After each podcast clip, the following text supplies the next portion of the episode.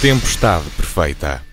É verdade, esta semana, a partir do Espaço Bow, em Vila Nova de Gaia, o World of Wine, cá estamos então para dar início ao programa da Rádio Observador, onde se fala de economia. António Nogueira Leite, João Ferreira do Amaral, Vera Gouveia Barros, eh, cá estão, como sempre, e esta semana vão olhar ainda para o longo e acidentado caminho para o novo aeroporto de Lisboa e vão também depois falar e analisar o fim das compras de ativos por parte do Banco Central Europeu. Eu sou o Paulo Ferreira e esta é a Tempestade Perfeita.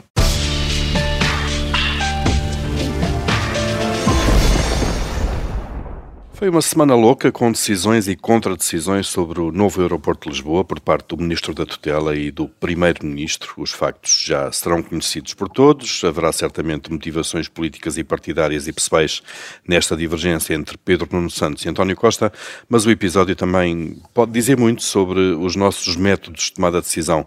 Uh, Vera Gouveia Barros, uh, pedindo-lhe que, que dê o pontapé de saída neste assunto, como é que assistiu a este volte-face e depois ao recuo para ficar tudo aparentemente na mesma, uh, num dossiê que já é estudado pelo país há 50 anos?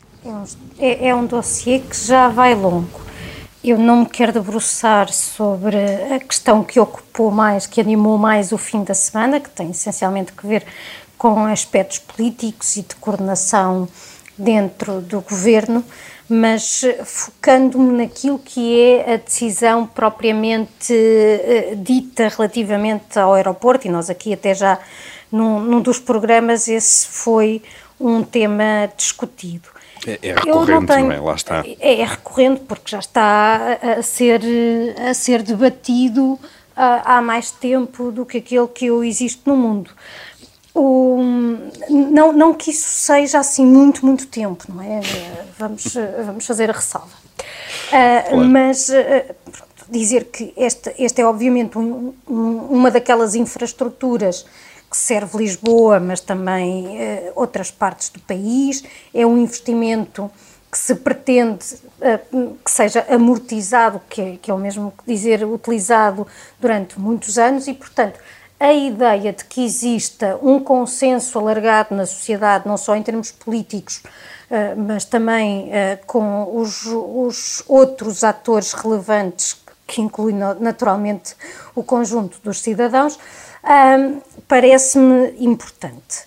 Isso é um ponto prévio. Depois, nós temos aqui uma decisão que, deve, que se deve basear, por um lado, em aspectos técnicos e, portanto, é importante que olhemos para várias soluções possíveis e analisemos aspectos como a parte ambiental, mas também a parte do custo de construção que está associado aos terrenos, ao que é preciso fazer e, portanto, coisas sobre as quais serão os engenheiros civis primordialmente a conseguir dar resposta, mas também olhar para uh, para que é que serve um aeroporto, uh, olhar para a sua ligação ao importante setor do turismo, perceber se, por exemplo, ter um aeroporto na Portela, no centro da cidade, se é ou não um fator de valorização, se facilita que, por exemplo, reuniões uh, empresariais se realizem em Lisboa, permitindo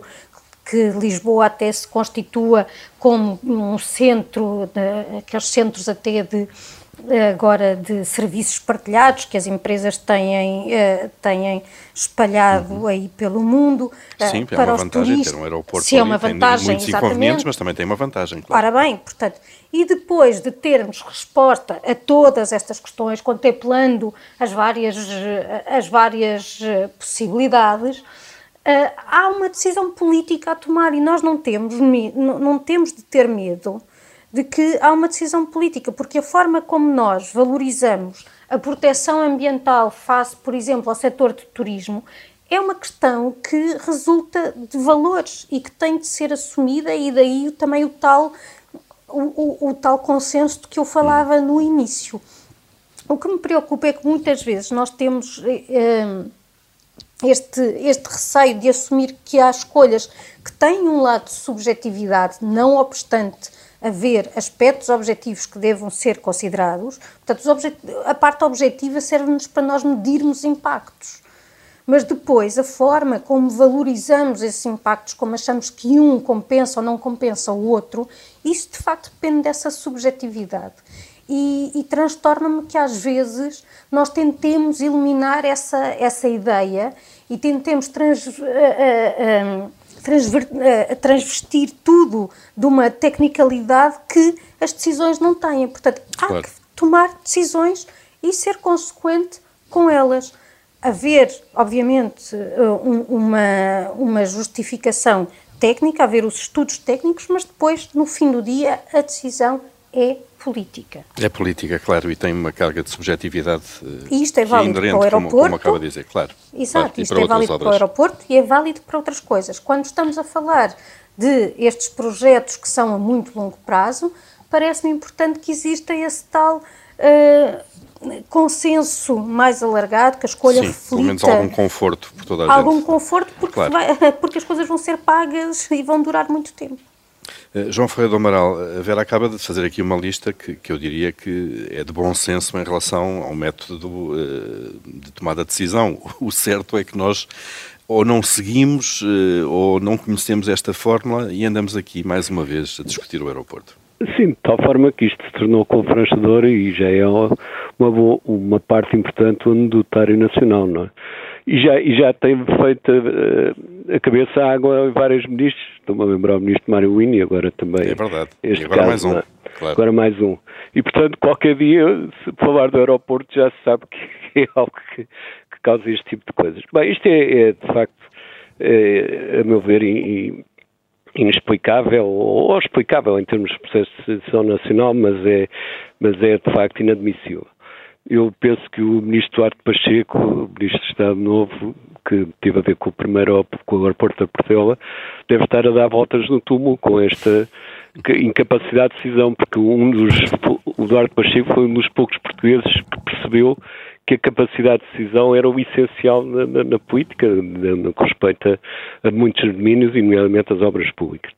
E, portanto, nada disso tem sucedido. Eh, Deixou-se apodrecer o debate com, com uh, estudos e contra-estudos desde já muito tempo, uh, não se tem uma, uma, expertise ou não se faz apelo a uma expertise de, nacional de estudo do, dos impactos e das, e das mais-valias das várias alternativas. E, portanto, tudo isto acabou por ser um, um jogo de interesses e continua a ser um jogo de interesses mais ou menos legítimos, mais ou menos importantes, mas que se funciona um bocado como as placas tectónicas, não é? Os, os, interesses vão se mexendo, muitas vezes não são visíveis à superfície, mas de vez em quando chocam e temos aí um terremoto, não é? E, portanto, uh, aqui só um antídoto para isto é decidir o mais rapidamente possível e uh, uh, arrestando, evidentemente, com o risco de, de, poder fazer uma má decisão em alguns aspectos, mas a pior decisão de todas é não decidir nada, como a gente, aliás, está, está a verificar agora, não é? Claro, vamos tendo custos uh, já e vamos pagando esses custos. Uh, e, e, e, os proveitos que, que, vamos ter que fazer, imagino eu, um aeroporto mais tarde ou mais cedo, não é? Mas quanto claro, mais tarde, uh, menos proveitos ele não, não, vai dar, claro. Claro que pode-se pôr todas as incertezas, e são muitas que há em cima da mesa, mas não decidir porque há incertezas significa não ter decidido nada, não é? E, e isso, como digo, é a pior forma de decisão, é não decidir coisa nenhuma. Portanto, claro. só o resta esperar é que isto sirva de lição para que se decida agora rapidamente e sem, sem tentar mais uma vez fugir uh, com isto ou com aquilo, com a com a lei que, não, que é preciso alterar, com o estudo que é preciso fazer, que não sei o quê, que isso acaba por nos prejudicar a todos. António Nogueira Leite, como é que assistiu também a estes uh, novos episódios de um tema tão, tão antigo? Bom, o, o, tema é um bocado, já é um bocado maçador, porque, como já disseram, ele existe desde Falar 1969. Eu só queria, eh, eu não vou falar muito, só vinha aqui dizer que já houve uma decisão que estava em começo, em começo de concretização e que foi travada pelo programa de assistência, porque Portugal já tinha escolhido Alcochete e já estava a trabalhar no sentido da construção do aeroporto. Uh, até já havia consórcio vencedor e tudo. Uh, o que aconteceu foi que houve um programa, de, o programa de 2011, quando Sócrates e, e Teixeira dos Santos pediram o apoio financeiro em nome de Portugal, e uma das condições foi travar todos esses projetos. Portanto, houve uma decisão. Uh, também não é rigoroso dizer que nunca se decidiu, porque já se decidiu, bem ou mal, estava decidido. Uh, depois houve o processo que nós conhecemos. Eh, eu, quanto a isto, eu acho mas, que... Mas o certo, tem... António, já agora, é que quando se retomou o projeto, então, provavelmente devia-se ter pegado nessa decisão. Está decidido, vamos agora que as condições financeiras mudaram. Pois, eu não faço ideia... Como... Pois, pois aí passou um eu... não é? Não, eu não faço ideia como é que foi privatizada a ANA, nem sei quem foi o ministro que a privatizou, porque aparentemente não foi aqueles que se conhece. Eh, e, portanto, não, não, não vou discutir isso, mas reconheço que havia uma decisão, se a decisão era boa para o país, tinha sido tudo ponderado. Eu, no, há 25 anos, eh, a Universidade Nova esteve envolvida uh, no, no estudo de comparação entre OTA e Montijo. E estas considerações, claro, tinham que ser muito atualizadas e já foram entretanto e deveriam ser ainda novamente, mas muitas das considerações, ainda que num contexto diferente, e nem todas podiam ser tomadas, porque algumas realidades não existiam, que a Vera Foz estavam contidas. Portanto, está, há quilos e quilos e quilos de papel, há gigabytes de informação, de estudos, há tudo e mais alguma coisa. Portanto, aqui a questão é, eh, agora, ponderar, dada a restrição uh, de, de, de que há uma concessão e que essa concessão tem condições quando o ministro dizia, ah, está bem, mas uh, será construído pela Vansi. Mas a Vansi não vai construir de borla. Uh, a Vansi não vai construir de borla. Uh, temos que ver quais, como é, o que é, qual é o contrato de concessão, que eu desconheço. Quais são as, as, uh, mas, mas muito, Há de ser um formato difícil, de, próximo das PPP, muito, não? é um contrato de concessão, portanto, eles devem ter uma, um determinado conjunto de obrigações de parte a parte e quando há, surge uma nova obrigação, isso tem que ser tem que ser arbitrado um valor de compensação. Uh, e, portanto, eu acho que isso, para além do mais, deve estar em aberto uh, o, o, eventual montante.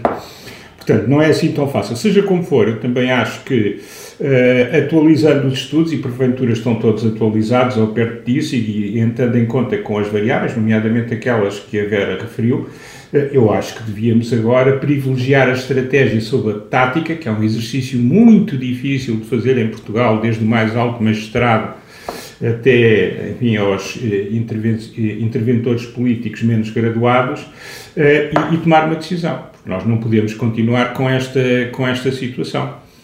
em que uma obra, e não é a única obra, reparem as voltas que já deram os TGVs, as linhas de alta velocidade, depois a linha de alta velocidade que tem comboios de alta velocidade, mas não podem andar a alta velocidade, isto, é, já tem uns anos, mas existe, basta andar na linha de norte para se perceber.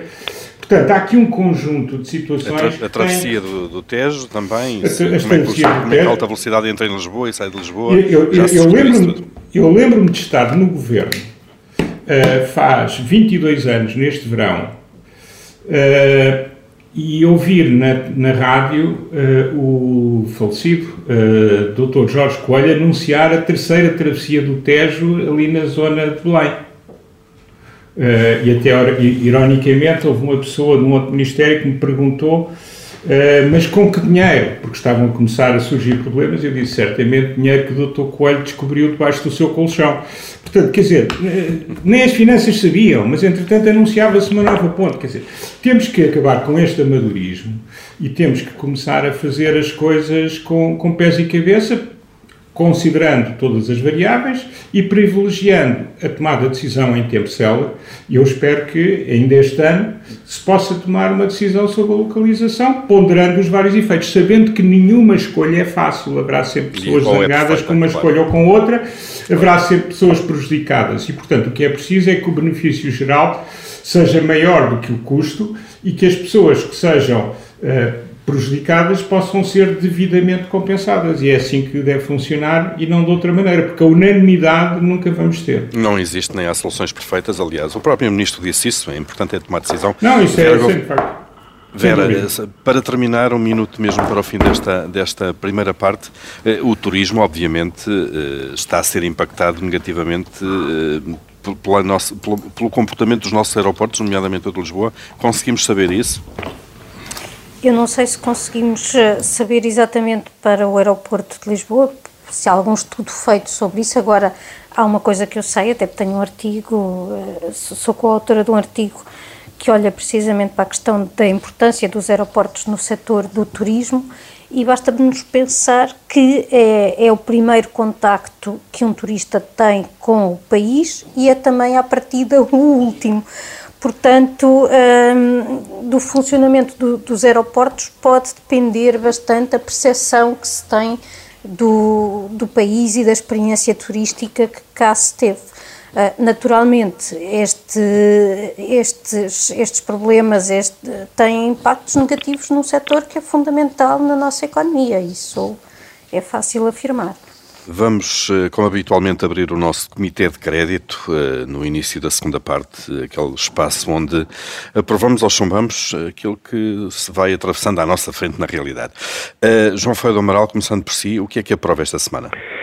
Os dados relativos a maio, relativamente ao alojamento turístico, já tínhamos visto em termos de passageiros chegados que tinha, tinha havido já uma recuperação muito grande. Em termos de alojamento, estamos praticamente já no valor de 2019, eh, mesmo na parte do turismo estrangeiro, e isso é importante porque significa uma recuperação, espero eu, para a própria época eh, mais intensa de turismo. Sem dúvida, bem precisamos. Aliás, falámos um pouco disso há pouco na, na primeira parte sobre o aeroporto, a importância do turismo. E eu irei falar mais tarde também. Ok, então vamos, vamos aguardar.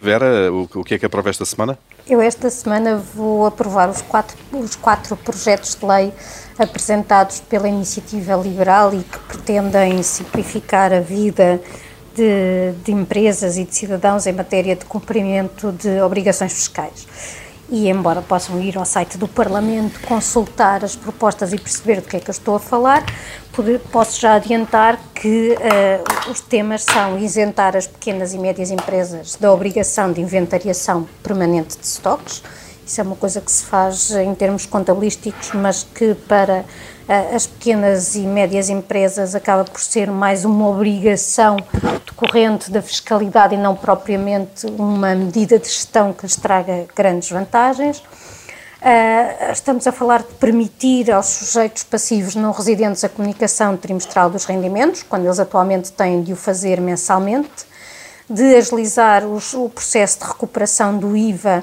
no caso dos créditos de cobrança duvidosa e ainda uh, facilitar a emissão da certidão de não dívida ao estabelecer um limite de 25 euros. Isto é, hoje em dia uh, qualquer empresa que tenha uma pequena dívida uh, de meia dúzia de euros fica impossibilitada de ter esta certidão de não dívida e depois isso implica que não se poderá candidatar uh, a uma série de coisas, nomeadamente a programas de, de apoio e de subsídio. Ou concursos públicos, claro. Ou concursos públicos, portanto, o que está aqui a considerar é que há montantes que, que neste caso foi, é proposto de 25 euros, abaixo do qual as empresas não ficariam uh, impedidas de ter esta, esta certidão, até porque nós sabemos que muitas vezes as empresas estão em cumprimento das suas obrigações eh, em termos de, de imposto e de segurança social, mas também elas próprias são criadoras do Estado ou criadoras de, de, de outros Uh, de outros seus clientes, portanto, uh, acho que esta é uma boa medida. Aliás, estes, estas quatro medidas têm a minha aprovação. Muito bem, está aprovado então. António Nogueira Leite, já, penso que já conseguimos falar agora. Ora bem, eu aprovo a ideia uh, uh, de que, uh, havendo, enfim, aparentemente uma, in uma inevitabilidade de voltarmos a ter um referente sobre a regionalização, que é esta panaceia que vai tornar o Norte rico, eu penso que é muito importante a ideia de que isto deve ser feito avaliando o processo de centralização em curso, que pelos vistos, eh, uma coisa é proclamar, outra coisa é fazer, e ter uma verdadeira análise dos custos e dos benefícios dessa política. João Ferreira do Amaral, vamos passar aos chumbos?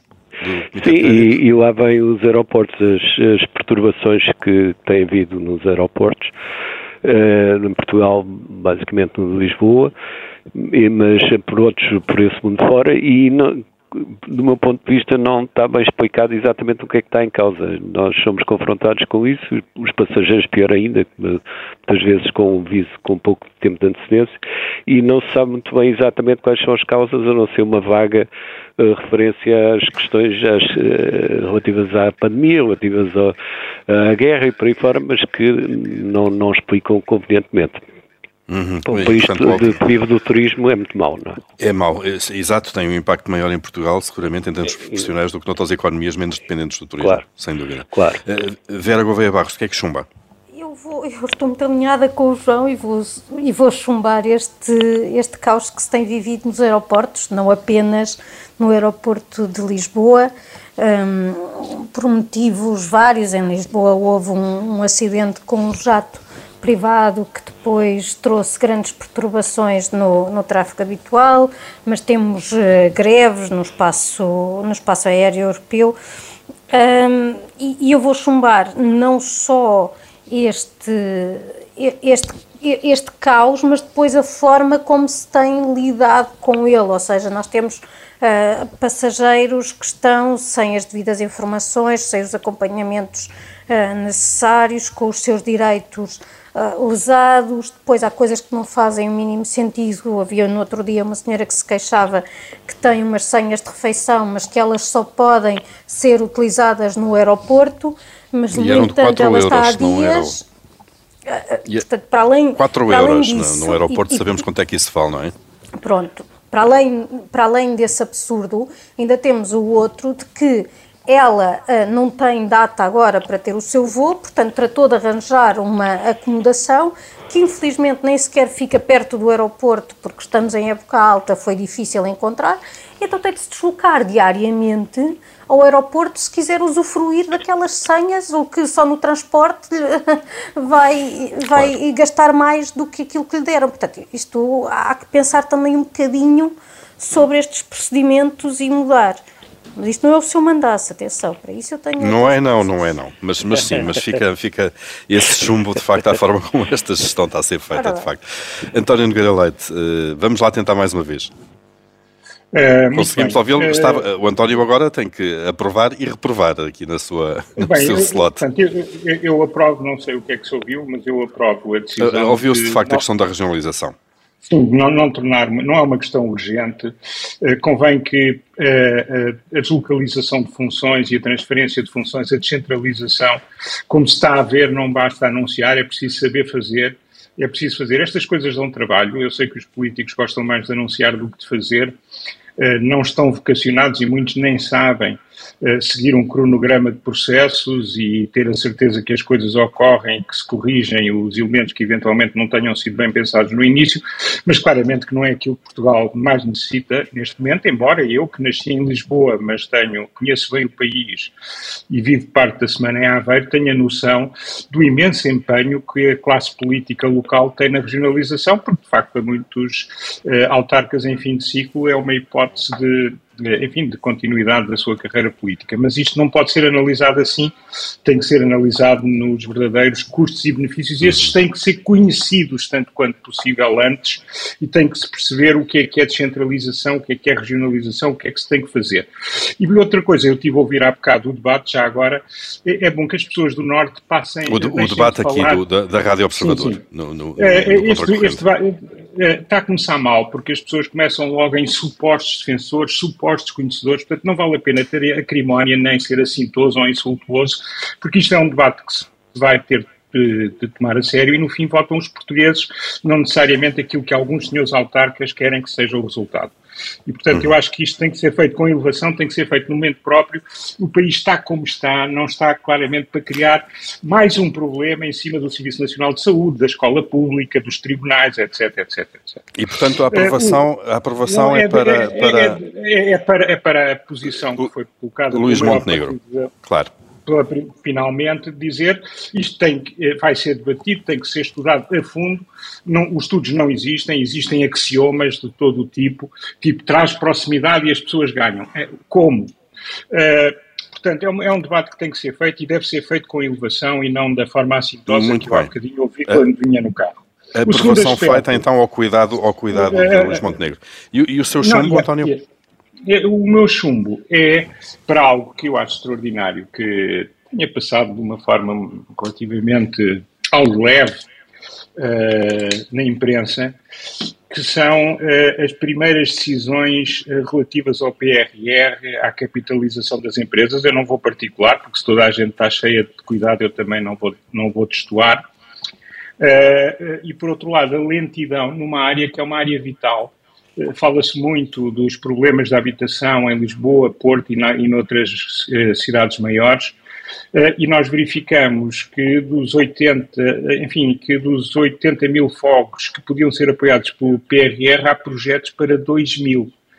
Num país que tem um déficit brutal de oferta, que tem vindo a, a manter-se e até a, a acentuar-se, portanto, ao longo da, da última década, eu acho que o PRR tem que ser mais, tem que efetivamente chegar ao terreno. E, portanto, eh, queremos, por um lado, decisões eh, que sejam sustentáveis e, portanto, isto não pode ser um instrumento para criar, para voltarmos ao crony capitalism dos tempos de Sócrates, primeiro ponto.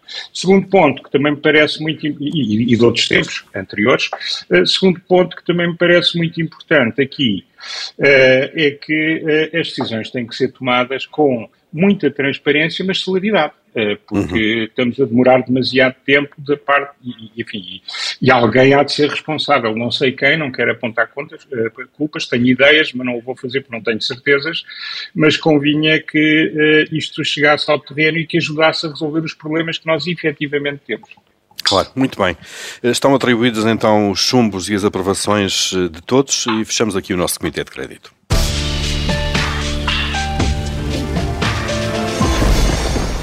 Ora bem, uh, demorámos um pouco mais no nosso comitê de crédito. Hoje uh, vamos ter que acelerar, portanto, fazer aqui uma alta velocidade no nosso segundo tema. Uh, vamos falar da, do fim da compra de líquida de ativos do Banco Central Europeu, que estava em vigor desde 2015. Eh, obviamente, isso não quer dizer que a autoridade monetária deixe de comprar qualquer título de dívida dos Estados do euro, mas vai seguramente reduzir eh, os montantes. E isso levanta, obviamente, novos desafios para a gestão da dívida pública, para Portugal também, neste contexto de taxas de juro.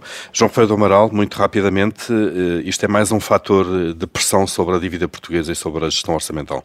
É, evidentemente que, que é, não só na portuguesa, mas com, com todos os países endividados, e pode ter consequências, esperemos que não, mas pode ter consequências no próprio rating do, desses países.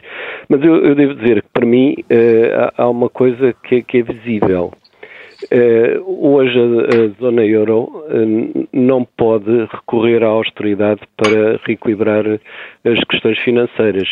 Por uma razão muito simples, é que há muitos países e países grandes muito endividados, muito mais do que estavam há 15 ou 20 anos atrás. Para dar um exemplo, desde 2008, que foi quando começou a crise, o, a dívida pública em média na, na zona euro era de 70, cerca de 70%. Hoje é quase 100%, é 97, tal. Mas o, o, mais complicado é que não é uniforme este aumento. Por exemplo, a, Alemanha praticamente não aumentou a sua dívida pública, aumentou muito pouco, enquanto as três outras economias grandes, a França, a Itália e a Espanha, todas elas têm agora mais de 100% de dívida pública em percentagem do PIB e a, a Itália chega a 150%, é? que são boas astronómicos. Ora bem, numa situação destas, se as defesas de, de, das finanças públicas dos países endividados são largadas e, e essa a redução da, da, compra de ativos é, funciona assim, funciona como de facto uma perda de alguma garantia. Uh, isso significa que uh, se entrará no domínio da austeridade para, para manter o financiamento possível e com economias deste tamanho na zona euro em austeridade, isso dá um efeito cumulativo tremendo sobre a própria eh, economia da União e, em particular, da sobre zona euro. económico, claro. E sobre a própria Alemanha e por aí claro. fora. São, não é Portugal e a Grécia e Chipre, são três economias que são o essencial de facto, das, das quatro da, da, da, zona euro. E, portanto, eh, para mim, não está claro o que é que é a alternativa ao que estava. Eu percebo que se tenha de descontinuar um, um processo que era por natureza tinha que ser temporário, mas qual é a alternativa? Qual, o que neste momento, que mecanismo que, é que a zona euro pode ter para acudir a problemas de financiamento de economias muito grandes, sendo certo que a austeridade significará uma recessão que provavelmente nunca vimos uma, no passado, não é? Certo, uma grande intensidade. António Nogueira Leite, como, como, é que olha para este novo ciclo, de alguma forma, da, da política monetária, não é? Não, não, já tínhamos de alguma forma falado sobre isto. Uh, uh, era sabido que isto iria, que isto iria acontecer. Estava uh, marcado, claro, dia 1 de julho. E, e, e, entretanto, também sabia, uh, também foi anunciado, ainda enfim, com algum atraso, eu acho que deveria ter sido antes, uh, que vai haver um programa específico para evitar aquilo que agora se chama a fragmentação da zona euro. Portanto, basicamente, programas que eventualmente serão programas de compras especiais para países mais endividados e, e aqueles uh, que reagiram uh, mais negativamente em termos do spread da sua, da sua dívida uh, em diferentes maturidades, quando foi anunciado que efetivamente o fim ia ser na data pré-apontada. Estamos a falar de Portugal, estamos a falar de Itália, que é uma economia grande, central ao euro, e de Espanha, que é também uma economia grande. A Itália sempre teve endividada, continua, grande compra eh, de dívida por agentes nacionais, mas uma grande fragilidade no sistema bancário, que nós não verificamos uh, no caso uh, no caso de Portugal e Espanha. Uh, Espanha é um, enfim, é um novo problema, porque é hoje uma economia muito mais endividada do que era quando foi da crise das dívidas soberanas no início da década passada. De qualquer das formas, aqui o que é essencial do ponto de vista do Banco Central Europeu é manter relativamente eh, às dívidas que, sobre as quais quererão eventualmente os investidores apontar no sentido da redução do preço das respectivas obrigações e, portanto, da subida das yields, eh, é fazê-lo eh, porque vão assumindo um prémio de risco cada vez maior, eh, é, eh, enfim, que o Banco Central Europeu deixe claro que os seus instrumentos funcionam. Da mesma maneira que esses mesmos investidores, não, em geral, não, não investem apostando contra aquilo que é a política da Fed nos Estados Unidos, também é preciso que se habituem ao mesmo relativamente ao BCE. Portanto, neste momento as coisas estão muito nas mãos penso eu, uh, se forem bem feitas, muito nas mãos do Banco Central Europeu e, uh, do, e, e é evidente Uh, também do Sistema Europeu de Bancos Centrais. Também já comecei a reparar, coisa que só reparei este fim de semana, que em alguns locais da zona euro, que não os países atrás referidos, começam a surgir uh, algumas preocupações relativamente a este mecanismo especial. Uh, enfim, Aqui uh, já não é uma questão técnica, é uma questão de natureza política. Está a falar dos habituais uh, frugais, como de, de, Não de são os momento. governos. Não uhum. são os governos, não são os governos, uh, mas são opiniões com peso nessas economias. E, sim, mas são os frugais, como é evidente. Claro. E, e, portanto, o, que eu, o que eu esperaria é que houvesse o bom senso de parte a parte. Quer dizer, de um lado, uh, ter políticas, eu não, não, não lhe chamo de austeridade, longe disso. Aliás, nós vivemos em austeridade, nós é que achamos que não, porque temos uma perda de rendimento real da magnitude que estamos a ter este ano. Se isto não é austeridade, eu gostava de saber o que é que isto era. Pelo menos o efeito uh, é o mesmo, ou esse parecido, claro. É, é o que interessa, não é? Porque claro, o governo, claro. da mesma maneira que não está a cortar, podia aumentar, e não aumenta por razões que eu até apoio. Uh, mas é, é, evidente que não é uma política uh, que não é uma política expansionista, muito pelo contrário. Uh, por outro lado, é preciso que haja aqui bom senso a nível das instituições europeias e do BCE para para, para que, enfim, possamos caminhar perante esta crise que não tem fim à vista tão cedo, porque o que lhe está por trás que a invasão russa da Ucrânia não dá sinais de caminhar para uma resolução a curto prazo, infelizmente. Antes pelo contrário, claro. A Vera Gouveia Barros, como é que olha para este novo ciclo também da política monetária? Mais preocupação, claro. Sim, e nós já, já falámos sobre isso aqui. Portanto, o que nós vamos ter é um regresso dos programas normais de compra de dívida. Um, que vão respeitar a chave de capital, uh, o, que, o que significa que há maiores compras para os países que têm maior peso no capital do, do BCE, uhum. o que pode não corresponder exatamente às necessidades. Os mais aflitos, tenham. não é? Claro. Aliás, até é capaz de haver uma certa correlação negativa.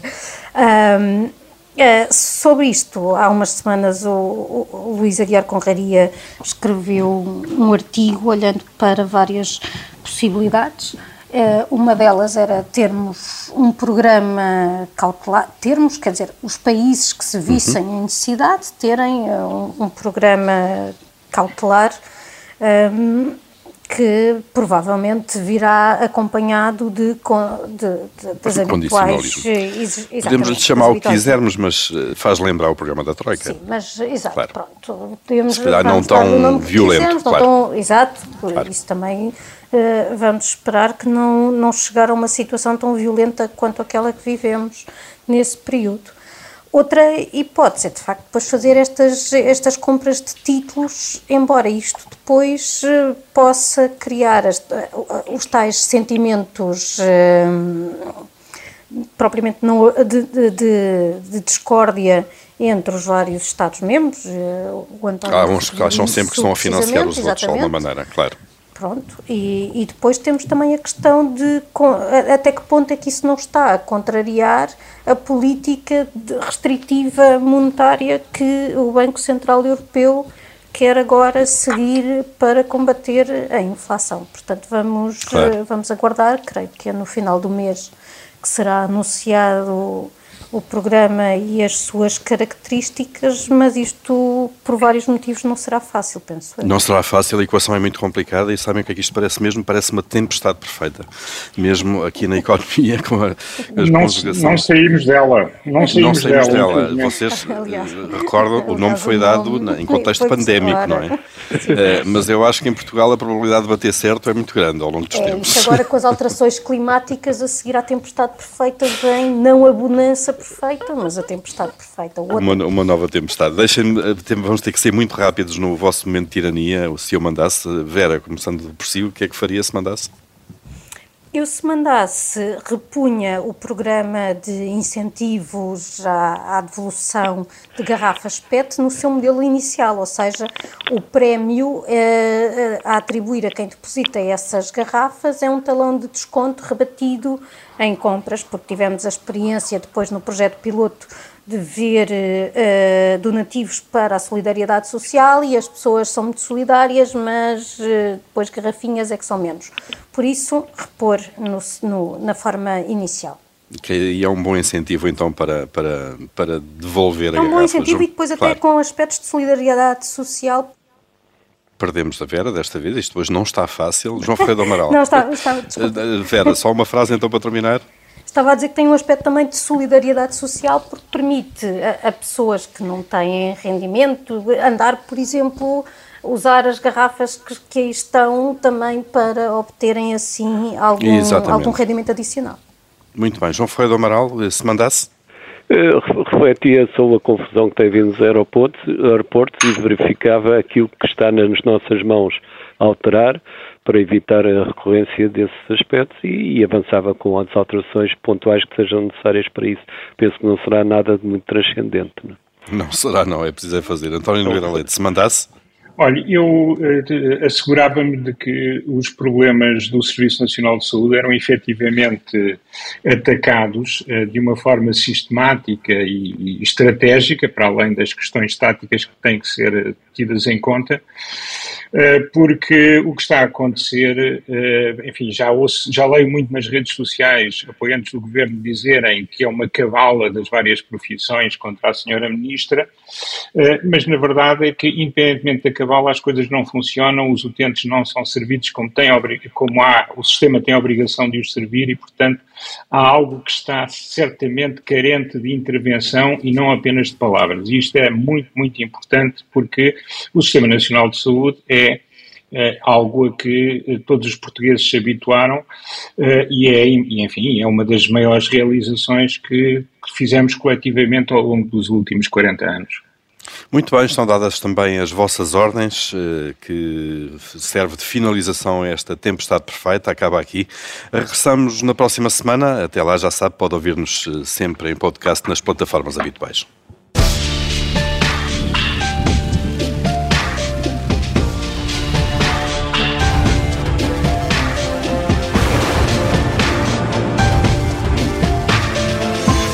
Tempestade perfeita.